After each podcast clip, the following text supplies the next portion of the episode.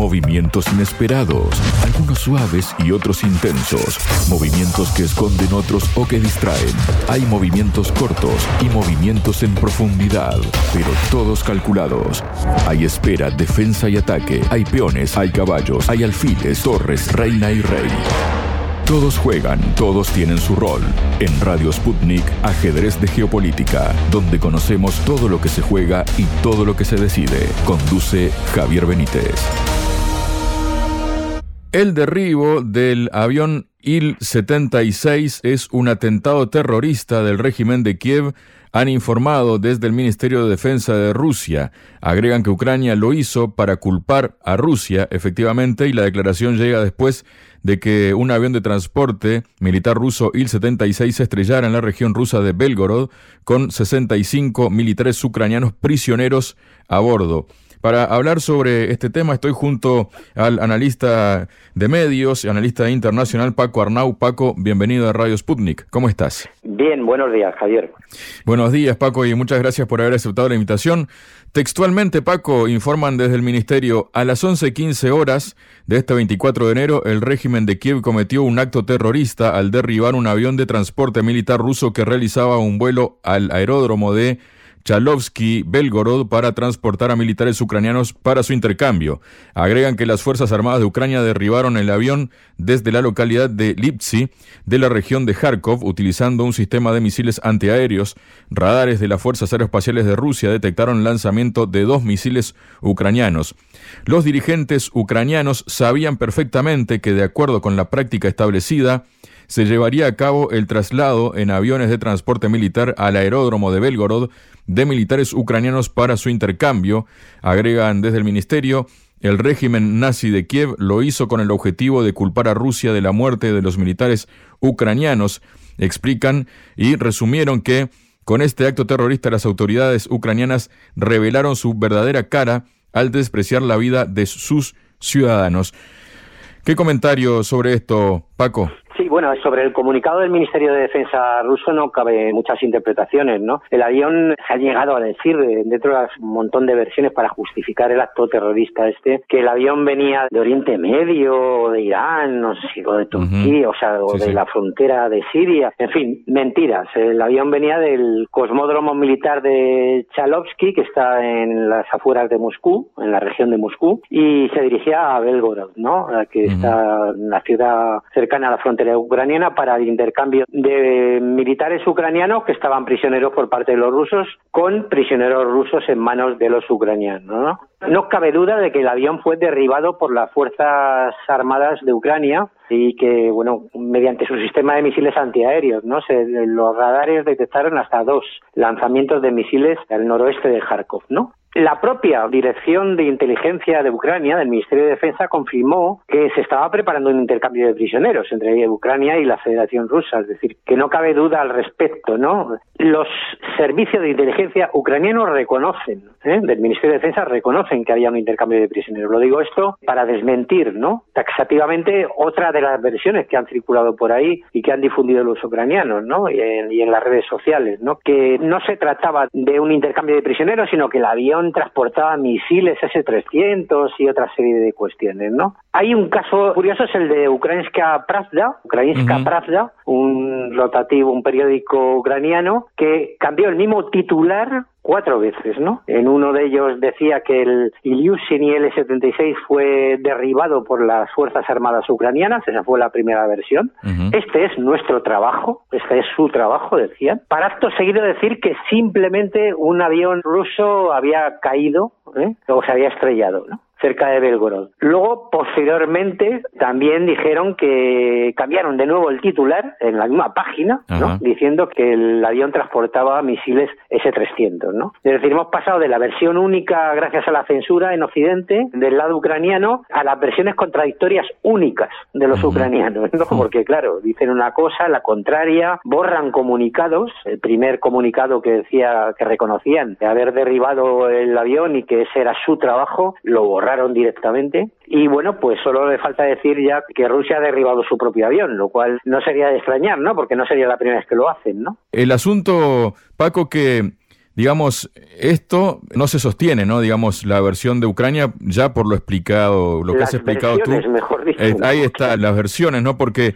además no es la primera vez que, según dice Moscú, la Junta de Zelensky masacra a sus propios soldados prisioneros. Se trata de otra atrocidad de la Junta Criminal de Zelensky, que inmediatamente después del accidente aéreo declaró la victoria de forma odiosa, atribuyendo su autoría a las valerosas fuerzas ucranianas, comentaron desde la Cancillería rusa, pero agregaron que desde el Ministerio, en cuanto se conoció la presencia de militares ucranianos a bordo, que se dirigían al lugar del canje, la retórica de la administración presidencial ucraniana cambió, que es lo que tú venías explicando, ¿no?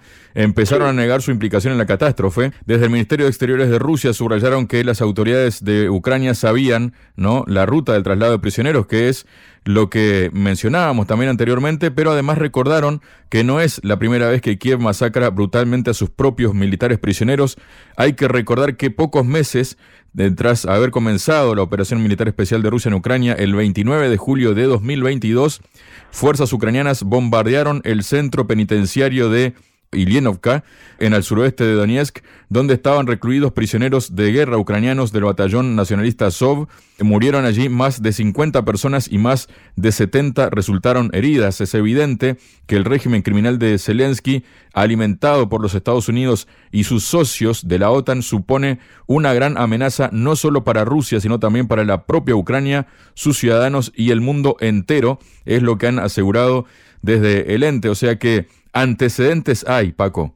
Sí, bueno, sobre lo que has dicho al principio, ¿no? Lo de acabar con los propios prisioneros, ¿no? Mm. Esto, claro, ahora con motivo del genocidio israelí en Palestina se ha vuelto a hablar de la doctrina Aníbal, ¿no? Del ejército terrorista israelí, ¿no? Que es acabar con sus propios prisioneros o rehenes, ¿no? Que es lo que están haciendo, por otra parte, en Gaza, ¿no? La mayor parte de los rehenes en manos de la resistencia palestina, rehenes israelíes, han muerto como consecuencia de los ataques del propio Israel, ¿no? De su propio país, ¿no? Es lo que se llamaba la doctrina Aníbal, ¿no? El, el, mismo día, por ejemplo, del 7 de octubre, dispararon a todo lo que se movía, ¿no? Desde helicópteros Apache israelíes, fueran ciudadanos israelíes o fueran miembros de la resistencia palestina, ¿no? La llamada doctrina Aníbal, ¿no? Y en el caso de Ucrania, pues no es la primera vez que lo hacen, ¿no? Hay una especie de modus operandi del régimen ucraniano y el régimen israelí en cuanto a estos temas de ataques indiscriminados contra civiles y además contra su propia población también, ¿no? Pero también, claro, por ejemplo, ¿no? Hemos visto a Israel atacando hospitales, ¿no? En Gaza y bueno, pues nos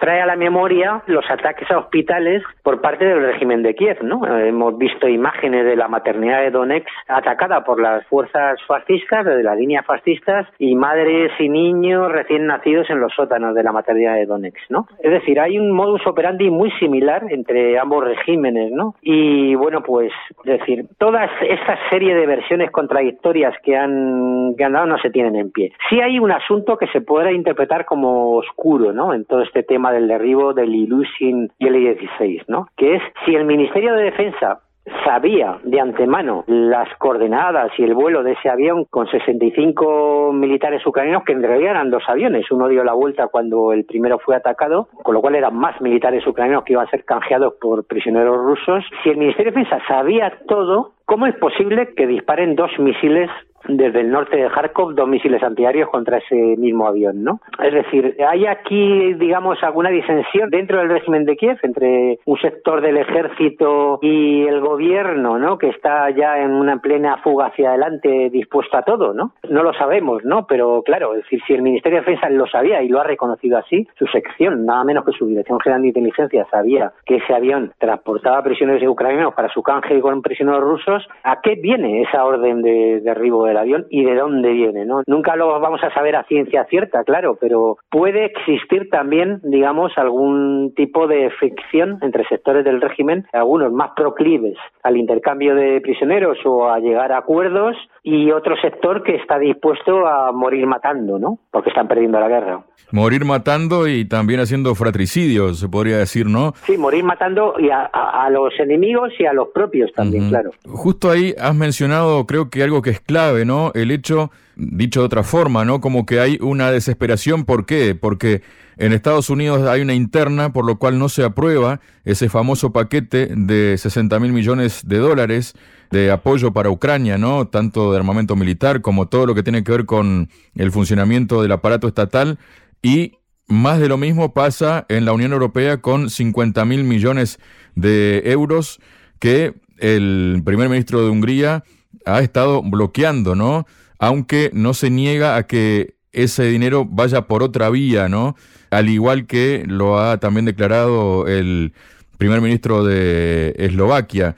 Puede en parte deberse como un movimiento como de desesperación, de llamar la atención o de lo que sea, de tratar de, de seguir alimentando el relato para que vengan efectivamente más armas? Bueno, yo creo que hay un giro por parte de Estados Unidos y sus satélites de la Unión Europea en relación con la guerra de Ucrania. Yo creo que además ahora van a enfocar sus esfuerzos en otra guerra que han montado, que es la de Oriente Medio, y claro, batallar en dos frentes y además provocar a China, más de sur de China, ¿no? En la región de Asia-Pacífico, el que mucho abarca, poco aprieta, ¿no? Dice el ¿no?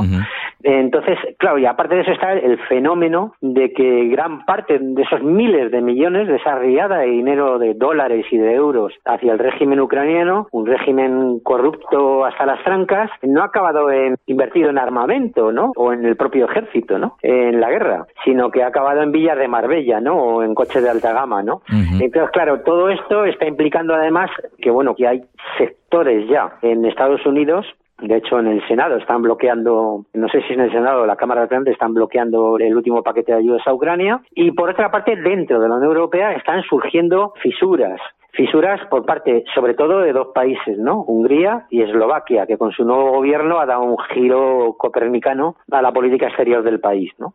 Bueno, de hecho, eh, hace pocos días el ministro ucraniano de Asuntos Exteriores, Dmitry Kuleva, declaró que Estados Unidos evita la muerte de sus soldados al apoyar a Kiev, ya que las tropas de Washington no están desplegadas en la zona de conflicto con Rusia. Él dijo, así que salva lo más importante, salva la vida de sus soldados. Claro, ¿qué le hace pensar al canciller ucraniano que si a Ucrania le va mal, Estados Unidos y la OTAN van a meter soldados en el terreno, van a pisar allí Ucrania, ¿no? Dice Kuleva, dennos armas y terminaremos el trabajo. Si ya con todo el dinero que le han dado y todas las armas, más de 100 mil millones de euros o dólares, como quiera llamarle, fueron incapaces de realizar una contraofensiva y recuperaron algo así como 200 kilómetros cuadrados de territorio que ya están, han perdido, ¿no? ¿Qué le puede hacer pensar a los mecenas de Ucrania que si siguen dando armas, y siguen dando dinero, esto va a cambiar y va a evitar así que soldados estadounidenses mueran en territorio ucraniano, ¿no? Sí, efectivamente, yo creo que desde el principio, ¿no? Desde el minuto uno, ya la administración Biden les dijo claramente que esto, que bueno, que la guerra a toda costa, con todo tipo de sacrificios, iba a seguir adelante, ¿no? Incluso algunos hablaron de hasta el último ucraniano, ¿no? Esto es una guerra interpuesta entre la OTAN, Estados Unidos y la OTAN y Rusia, y la carne de cañón, en este caso, son los ucranianos. Estamos viendo en los últimos meses imágenes del ejército ucraniano de la media edad, ¿no? Estamos viendo chavales prácticamente adolescentes o personas mayores de 40 años, ¿no? De 50, ¿no? Mujeres eh, embarazadas también. Sí, no, es que estamos viendo imágenes que recuerdan, bueno, pues al hundimiento, ¿no? Del Tercer Reich, ¿no? Cuando movilizaron en las fuerzas de defensa popular, los llamaron los nazis, tanto a mayores y jubilados como a niños y adolescentes, ¿no? Entonces, claro, al final la guerra de Ucrania ha sido un fracaso, tal como la planteó Estados Unidos y la OTAN, que era para desgastar a Rusia. Eh, estamos viendo como el desgaste ha sido al revés, es decir, sobre todo en el caso europeo. La guerra de Ucrania ha supuesto un desgaste económico, sobre todo para Europa, ¿no? Hemos visto los datos de 2023, eh, mientras la Unión Europea y su motor económico, que es Alemania, entra en recesión, Rusia es un país que ha crecido su economía y el único de toda Europa que ha creado empleo neto, ¿no? Y que también uno de los únicos dos países, el otro no recuerdo cuál fue, donde ha aumentado los salarios de los trabajadores, ¿no? Sí, aparte de eso, hay tres países de la OCDE, creo recordar, que son China, México ah, y Rusia, donde efectivamente es lo que tú dices, ¿no? Han aumentado los salarios. O lo contrario de lo que ha pasado en España o en el resto de Europa, ¿no? Luego también hay otra cuestión, ¿no? Por el intercambio de prisioneros, recordemos que cuando el presidente de Turquía, Recep Tayyip Erdogan, decidió enviar a Ucrania los altos mandos de Azov, que rompiendo, además de esa forma, el pacto que había, ¿no? De no enviarlos a Ucrania hasta que finalizara el conflicto, en ese momento hubo un parón de intercambio de, prisioneros, ¿no? Entre Rusia y Ucrania, pero con este incidente también esto se complica, ¿no? De hecho, el portavoz de la presidencia rusa, Dmitry Peskov, ve incierta la perspectiva de nuevos canjes de prisioneros a consecuencia de este derribo, ¿no? Él dijo, nadie dirá hoy cómo va a repercutir el hecho en la perspectiva de intercambios. Es un proceso que debe desarrollarse en silencio absoluto. Que los ucranianos hayan asesinado a sus propios ciudadanos, prisioneros que en cuestión de un día iban a volver a sus casas, es desde luego un acto monstruoso, fue lo que dijo.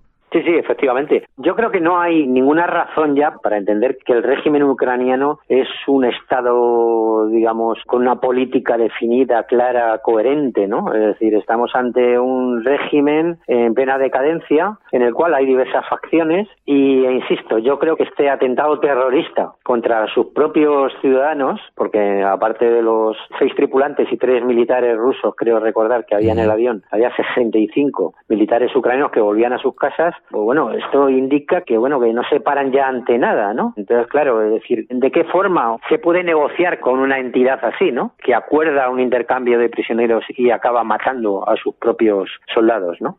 Claro, esto también da que pensar a que si hacen eso con sus propios ciudadanos, ¿qué no harán con prisioneros rusos que tengan, por ejemplo, no? Sí, no, bueno, lo vimos al principio, ¿no? De esa fase de la guerra, ¿no? En 2022, como no llegaban a ser prisioneros, ¿no? Como ametrallaban directamente a soldados rusos capturados, ¿no? escenas muy cruentas, ¿no? O como los disparaban a las piernas para que se desangraran, ¿no? Todo esto lo hemos estado viendo. Por la otra parte, lo único que ha habido ha sido relax, es decir, mientras que hemos recibido decenas y decenas de imágenes de atrocidades por parte del régimen de Kiev, ¿no? Es lo mismo que pasa con el caso del genocidio de Israel en Gaza, ¿no? Estamos recibiendo centenares de imágenes que documentan los crímenes de guerra y las atrocidades israelíes y que se contrapone frente a eso. Relatos que te cuentan que no sé quién hizo no sé qué, pero te cuentan cuentos. O sea, no hay imágenes que los documenten, ¿no? Pues esto es lo mismo, ¿no? Es lo mismo en el caso de Ucrania, no hay un paralelismo evidente. Muchas gracias, Paco. Gracias a ti, Javier. Sputnik. Contamos lo que otros callan.